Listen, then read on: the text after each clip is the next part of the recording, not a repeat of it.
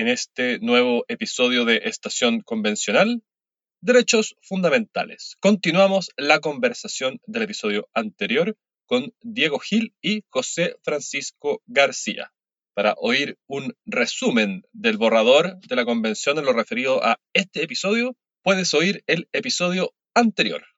Modera Fe Sánchez, porque yo estaba batiéndomela con un coronavirus importado directamente de China. Sin más, José Francisco García y Diego Gil. Una vieja emisora asegura, quien no está informado no puede tener opinión. Pocas veces en la historia de Chile ha sido más importante estar informado. Pocas veces ha sido más relevante tener opinión. Estación Convencional, un podcast para digerir sin prisa, pero sin pausa, los pasos de la convención. El legislador no podrá prohibir la huelga. La ley solo podrá establecer limitaciones excepcionales a la huelga para atender servicios esenciales que pudieran afectar la vida salud o seguridad de la población.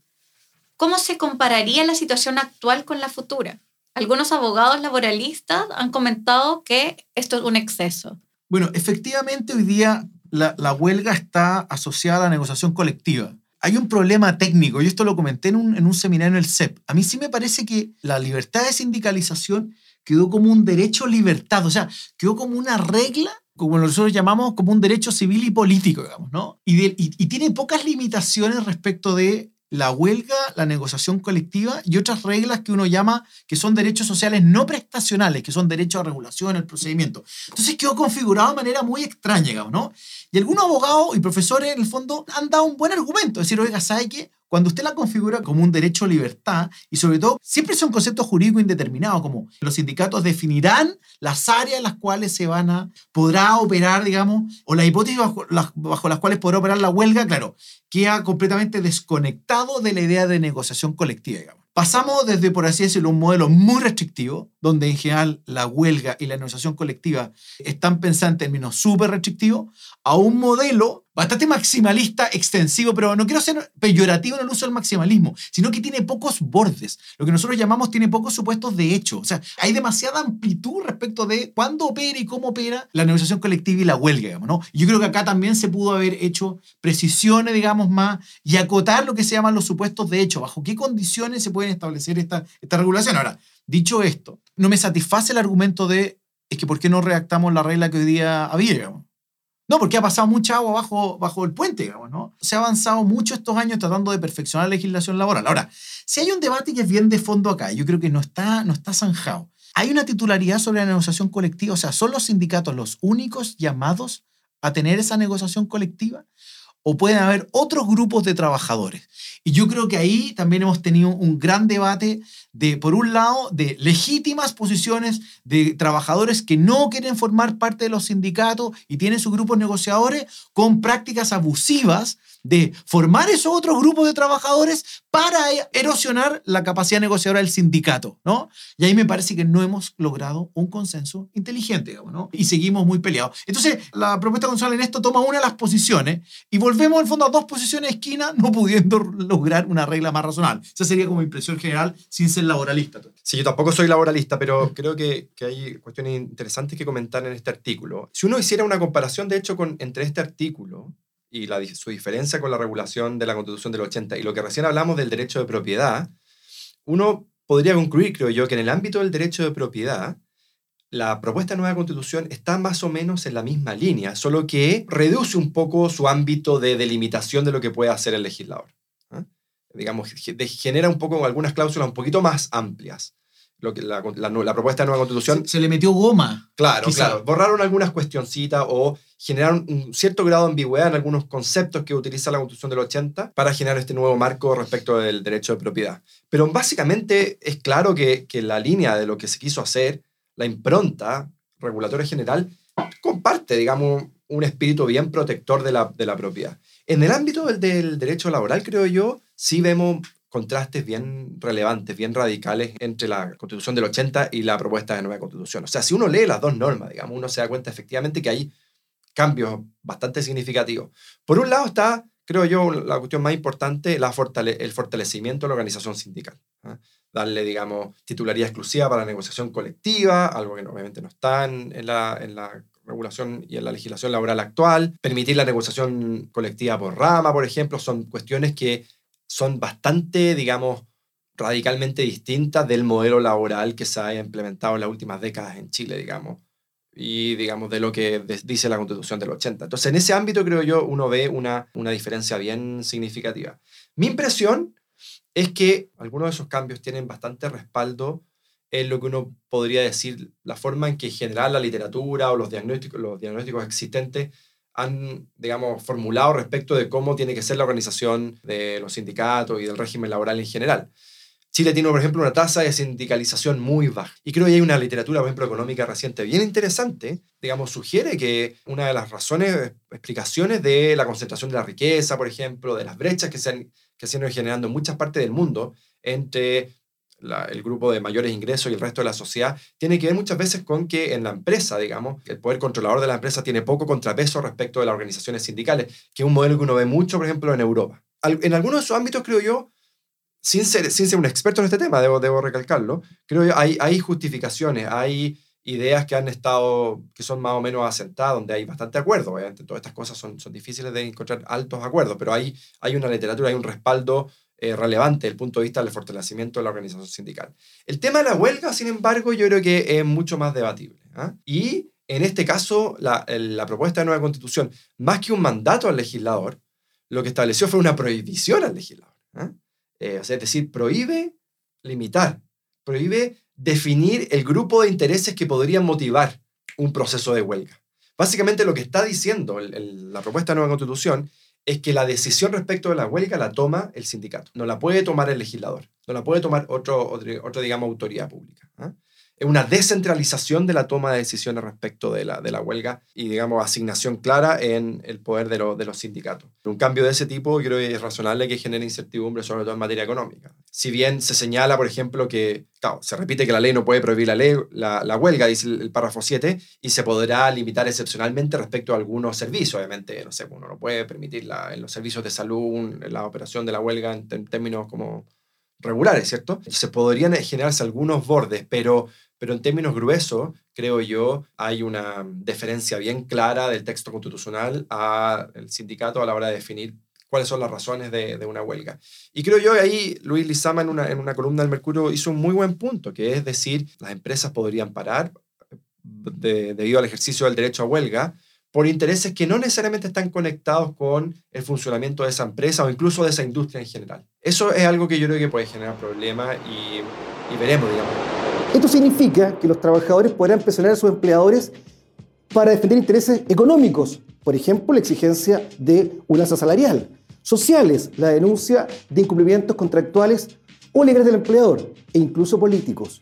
Respecto a estos últimos, no solo aquellos intereses que afecten a los trabajadores en el ámbito de lo laboral, por ejemplo, cuando se desarrolla una protesta contra la política social y económica del gobierno, sino que también las que están dirigidas exclusivamente en contra del poder público establecido y no el empleador.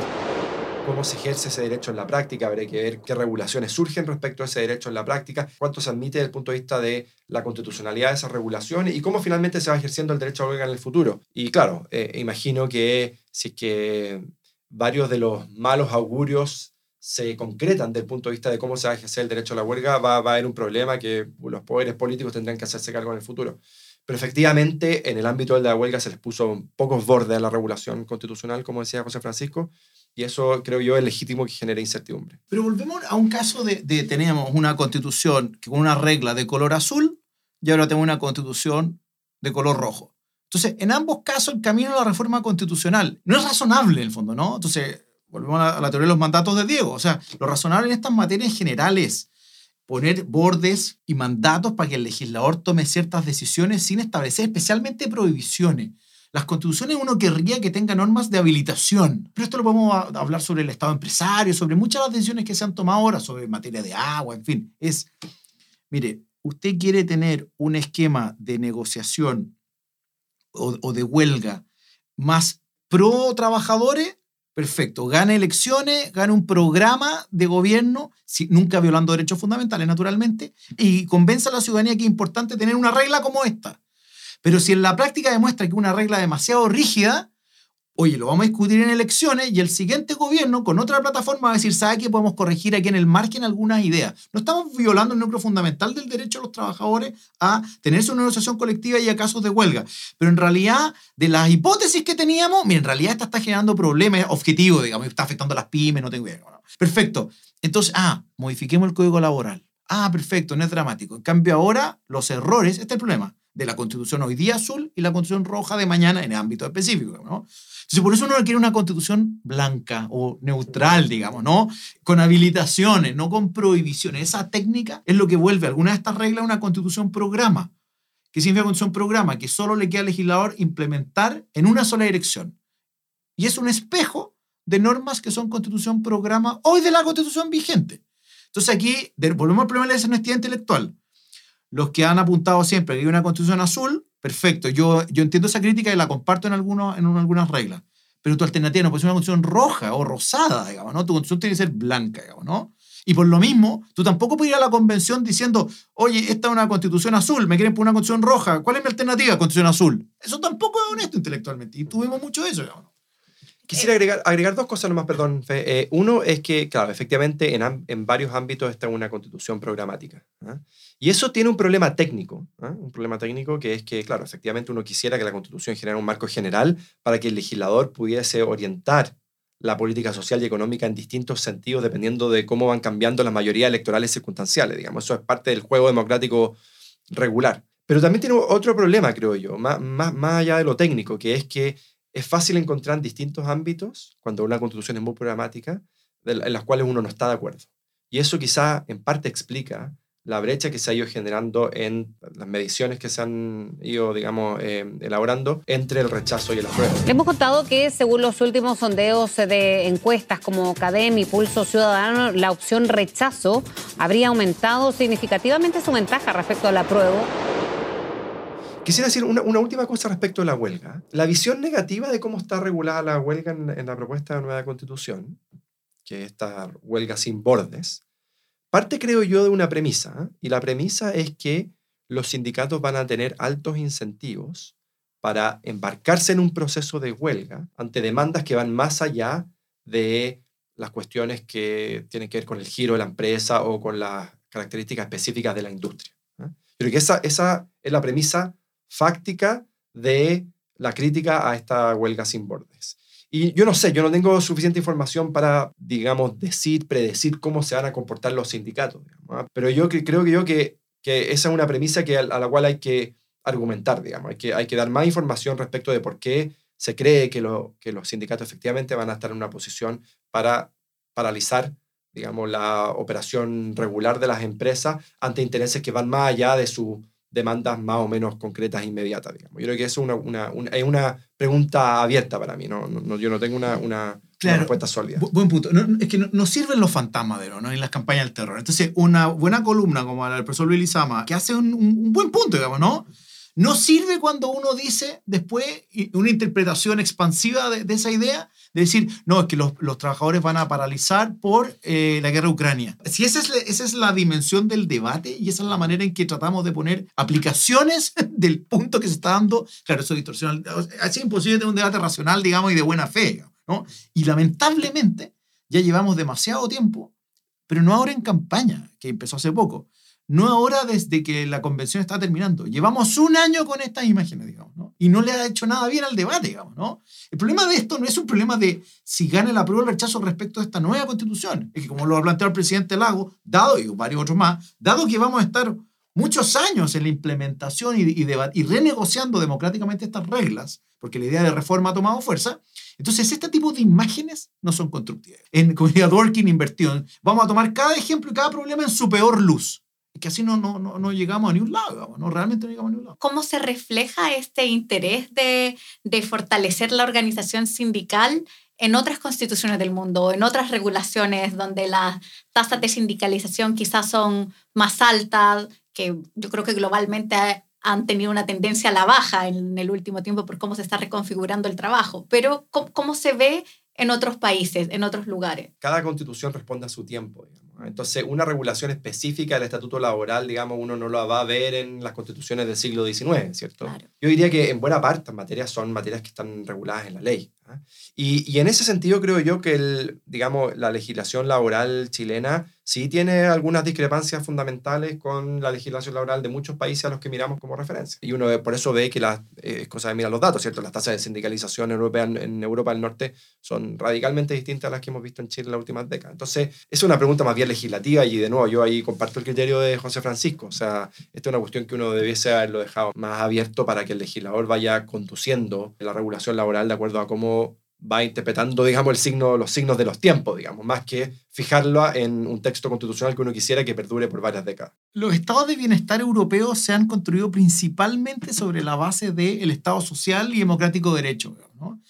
Pero claro, los ejemplos que miramos son la Constitución Española del 78 o la Ley Fundamental Alemana del, del 49. La Constitución Italiana del 47 también es más, es bien pro trabajador, pero, pero por, su, por su época son, comparativamente a la nueva Constitución, más minimalista en ese sentido. ¿no? Claro, pero la cláusula de Estado Social Democrático de Derecho para ello es todo porque tampoco tiene un catálogo largo de derechos sociales, porque su tradición constitucional es distinta a la nuestra, menos justiciable. Son políticas sociales o políticas y orientación. Son derechos fundamentales, pero como políticas orientadoras de la política económica y social, como directiva. Algunos han sostenido en Chile, bueno, pero podríamos tener un Estado social democrático de derecho con un catálogo menos extenso de derechos sociales y no justiciables.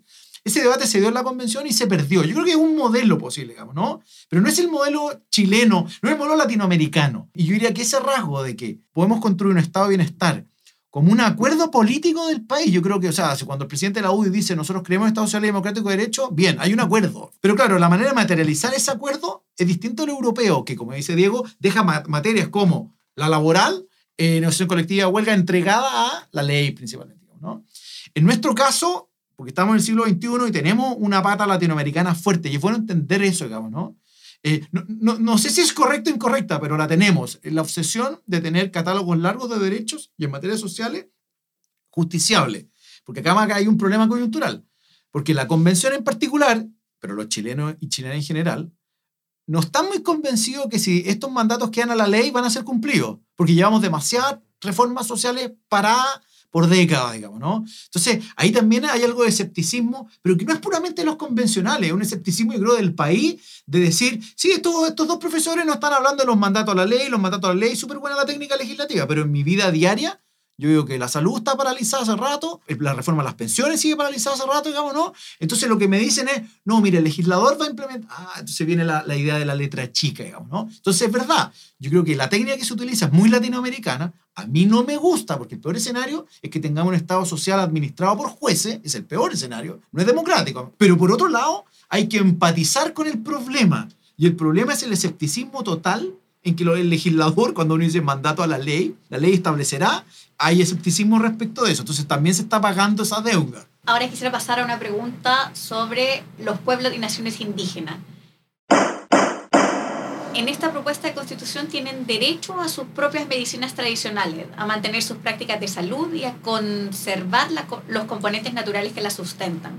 Detrás de esto hay una discusión epistemológica de fondo no debiéramos validar solo aquello que es respaldado por la evidencia, sea cual sea su origen, en lugar de validar por el hecho de ser indígena? Sí, esa es una, es una pregunta que tiene un componente filosófico súper importante, digamos, y yo me siento muy, muy pequeño para poder dar una respuesta muy categórica. El texto dice, los pueblos y naciones indígenas tienen derecho a sus propias medicinas tradicionales, a mantener sus prácticas de salud y a conservar los componentes naturales que las sustentan. Básicamente el texto lo que hace es decir, mira, hay una forma, hay una práctica de los servicios de salud, de la idea de, de, cómo cuidar al otro, digamos, en materia de salud, que los pueblos indígenas tienen derecho a mantener en el tiempo. Eso no quiere decir que alguien que se identifica con los pueblos indígenas va a estar obligado a ir a ese sistema de salud. O sea, el Estado tiene que construir su, su sistema de salud en base a las mejores prácticas, a la mejor evidencia científica, eh, al mejor conocimiento de la medicina que existe, que está disponible, ¿cierto? Reconoce que tiene legitimidad constitucional, para ponerlo en esos términos, la existencia de una, práctica del cuidado de la salud ancestral vinculada con, digamos, la cosmovisión de los pueblos indígenas. Pero eso no, obviamente no quiere decir que están todos obligados a acudir, que tenga financiamiento especial del Estado o alguna preferencia desde el punto de vista de cómo el Estado trata a ese sistema de salud, digamos. Y es más bien un simple reconocimiento, veo, lo veo yo, de algo que ocurre algo y que probablemente va a seguir ocurriendo con o sin esta nueva constitución, que es que hay sistemas de salud, que hay prácticas de salud en pueblos indígenas que se mantienen, que tienen su, su cierta lógica, que responden a cierta conmovisión, a la cual obviamente yo nunca iría, digamos, para atender un problema, probablemente, sobre todo casado con una, una doctora, pero no, ve- no le veo el problema al menos de que, de que se declare, digamos. ¿ah? Como el Eh, reconocimiento que hace la Organización Mundial de la Salud a la medicina china, por ejemplo. Claro, imagínense. La medicina tradicional china. Cuando esté en juego lo importante, por ejemplo, el derecho a la salud de una persona o el derecho a la, a la vida de una persona, yo veo muy difícil que esos casos extremos, si es requerida el sistema ahora nacional de salud tradicional, pues se va a ocurrir ante esa persona, digamos, ¿no? O, o podrían operar otras figuras contra personas que por omisión eh, dejaron que una persona muriera en, en caso extremo, digamos. No son debates desconocidos para nosotros. A tan solo unas horas de nacer, un derrame cerebral le produjo una anemia aguda. Es el caso de un lactante que para sobrevivir requirió de una transfusión de sangre, procedimiento médico al que sus padres se opusieron debido a pertenecer al credo de testigos de Jehová, motivos religiosos que el Hospital San José impugnó en la Corte de Apelaciones de Santiago. Y ahí una clásica colisión de derechos, de ejercicio de derechos fundamentales, digamos, ¿no? El derecho a la vida por un lado. El sistema de salud quería decir, oiga, usted se está muriendo, si no le hacemos una transfusión de sangre se va a morir, versus la objeción de conciencia o la idea de libertad de conciencia que había detrás, digamos, ¿no? De yo en realidad va contra mis creencias más profundas hacer transfusiones de sangre, digamos, ¿no? Y en general esos debates en general, eh, primar el derecho a la vida. Sabe que yo realmente encuentro que eh, su posición, digamos, es importante, pero aquí está en juego este bien que se considera superior en este- esta ponderación que estamos haciendo, etc. Yo creo que me parece que en la vida real, en la vida práctica, se reconoce esta medicina, etcétera, etcétera. Pero cuando esté realmente en juego, lo que yo creo que todos suponen que está en juego, va a operar siempre un juez, digamos, ¿no? Eh, o alguna autoridad eh, sanitaria para hacer ver esta cuestión, digamos, ¿no? Y ahí me imagino que habrá jurisprudencia que irá desarrollando esos bordes, que son extraordinariamente complejos, digamos, ¿no? Como en muchos otros ámbitos de la salud, el, el ejemplo más obvio es el de la interrupción del embarazo, digamos, o el aborto, donde también hay colisión de derechos, de ejercicio de derechos fundamentales en juego, digamos, ¿no? Pero, pero, pero, acá el derecho que tiene los pueblos y naciones indígenas me parece de mucho menor entidad de cuando esté en juego la salud o la vida de una persona, digamos, ¿no? Yo- ni, ni siquiera me va a parecer comparable. A menos que se crimiera objeción de conciencia, digamos, ¿no? Que ahí, ahí ya tiene más peso la, la cuestión, que en realidad yo requiero ir ante, no sé, la machi, digamos, ¿no? Para eh, una atención específica, porque si voy a la salud primaria pasa tal cosa, pero si el riesgo es la muerte, yo dudo que en el largo plazo esa, esa regla no sea, digamos, prohibida por los jueces. pueden haber algunos casos complejos, ¿cierto? Me, imagino un caso parecido al que comentaba José Francisco de las transfusiones de sangre. Digamos, alguien acude, digamos, a la medicina tradicional porque quizás pertenece a un, a un pueblo indígena, digamos, y tiene una práctica de curación específica y producto de acudir a ese cuidado tradicional, hay un resultado de muerte, familiares de él podrían recurrir ante un tribunal a buscar, digamos, indemnización, reparación, alguna sanción, incluso criminal podría ser porque se le aplicó un conocimiento de la medicina que no es el conocimiento basado en evidencia, el conocimiento regular. Entonces, claro, yo creo que podrían haber casos complejos efectivamente y claro, en, e- en este caso, los pueblos indígenas tendrían una norma de la cual amparar su defensa, ¿cierto? Algo así, creo yo, requeriría al menos, primero, que, o sea, requeriría al menos dos condiciones. Una opción totalmente voluntaria, informada de acudir a, ese, a esa práctica de salud. Y por otro lado, que la aplicación de esos cuidados se basó en una, digamos, comprensión no dolosa, digamos, del tipo de cuidados que se, quieren, que se querían entregar, ¿cierto? Eso yo creo que para partir, a- para partir hablando, pero, a- pero incluso cumpliendo esas condiciones se podría generar el tipo de colisiones de derechos que, del que habla José Francisco, digamos, y obviamente si es que hay un, un resultado fatal, etcétera, podrían haber buenas razones para que un derecho se imponga a otro, digamos. Ok, esto podría ser un derecho que es exigible ante, ante el Sistema Nacional de Salud o está en el contexto, por ejemplo, de una autonomía territorial indígena. Y si está dentro de la autonomía territorial indígena, hay que ver si son del tipo de materias que una entidad territorial como la autonomía territorial indígena futura por crearse por ley podría tener competencia en esta materia, digamos. Pero aún así, esa ley va a decir, coma, en coordinación con las políticas nacionales de salud, etcétera. Entonces, no, no va a ser tan fácil, esto va a estar, va a estar regulado, igual que el uso de drogas, por ejemplo, ¿no? Si oye, parte de la medicina tradicional implica el uso de cierta droga, va a haber una regulación sobre eso, digamos, no, no, no va a escapar a la regulación nacional de drogas. El diseño que está hoy día en el borrador de constitución, en opinión de usted, usted preside la Asociación de ISAPRES, ¿desaparecen estas instituciones? Dentro de la seguridad social desaparecen. En el episodio 6 ya hablamos de que el 7% obligatorio iría al Sistema Nacional de Salud. Luego se añadió que el Sistema Nacional de Salud podrá estar integrado por prestadores públicos y privados. ¿Qué va a pasar con las clínicas privadas sin ese 7%? ¿Tendrán que recibir los pacientes del Sistema Nacional de Salud y cobrar las tarifas públicas? Lo que dice la, la propuesta constitucional, y en esto creo yo, si uno sobre todo lo compara con educación, que quizás lo vamos a, vamos a tener tiempo de conversarlo también, creo yo que la propuesta fue más minimalista en el ámbito del derecho a la salud de lo que fue en otros derechos como el derecho a la educación. Eh, porque el, el, texto dice que si este sistema nacional de salud con estándares, digamos, universales, público, integrado, será financiado a través de rentas generales y adicionalmente la ley podrá, dijo, utiliza el verbo poder, podrá establecer cotizaciones obligatorias a empleados, empleados, trabajadores, etcétera, eh, con el objeto de aportar solidariamente al financiamiento de ese, de ese sistema. Lo que creo yo que ocurrió en la discusión constitucional de este derecho es que se le quiso poner un, un resguardo al texto constitucional si es que eventualmente el país decidiera transitar del sistema actual que tenemos de salud a un sistema de único pagador, que es el sistema que existe en una buena parte de los países a los que miramos como referencia, todo Canadá, Inglaterra, Francia, etc. Donde, digamos, es un sistema financiado por el Estado y el Estado es el único que paga esa provisión.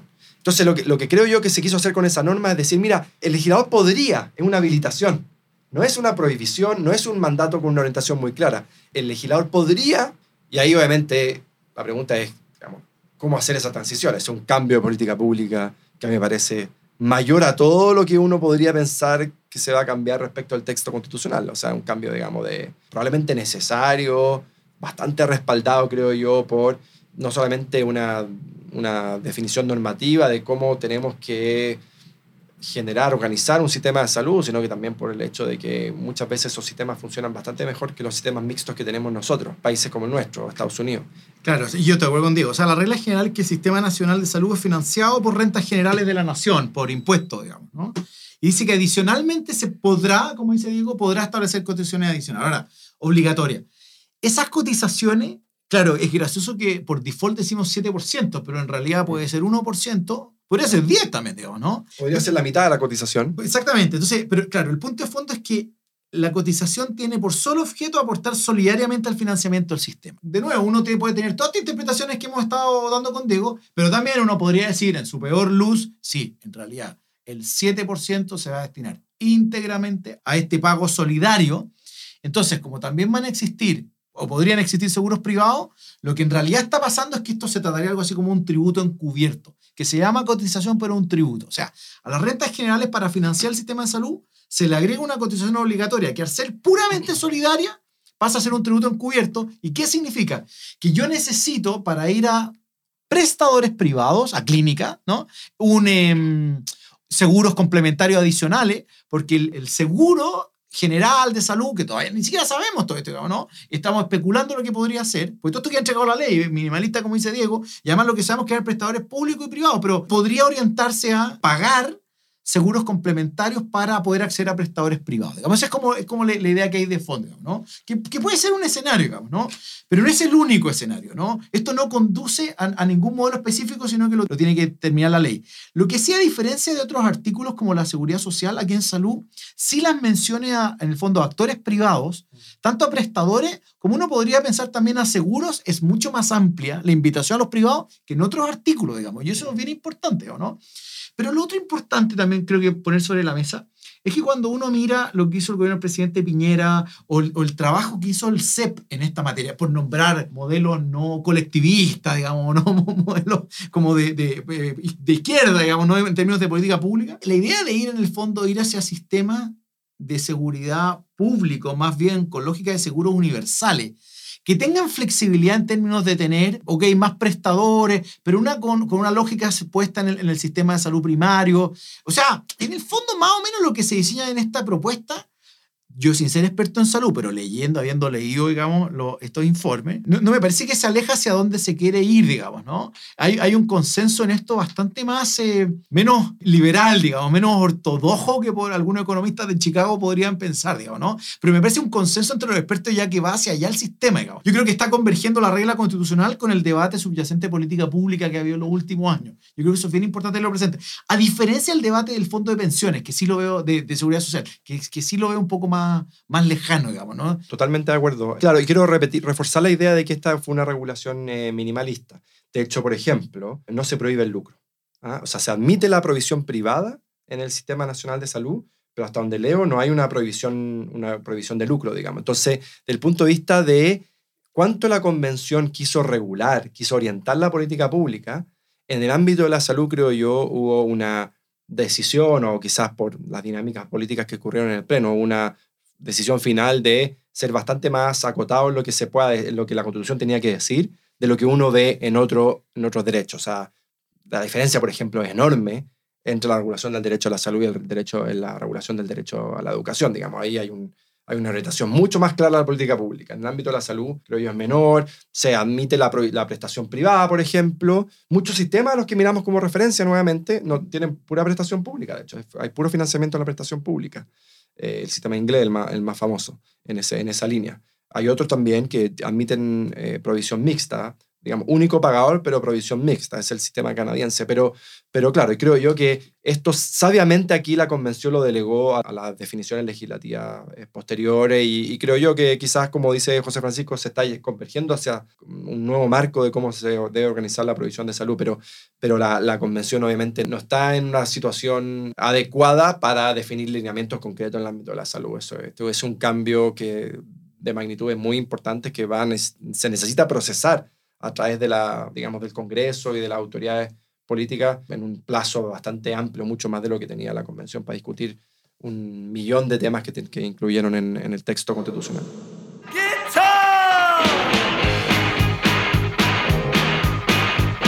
Y llegamos así al cuarto episodio sobre derechos fundamentales. En el próximo, el quinto y último sobre esta comisión. Hasta entonces. Estación Convencional es una producción de pivotes, reformismo innovador con mirada de largo plazo.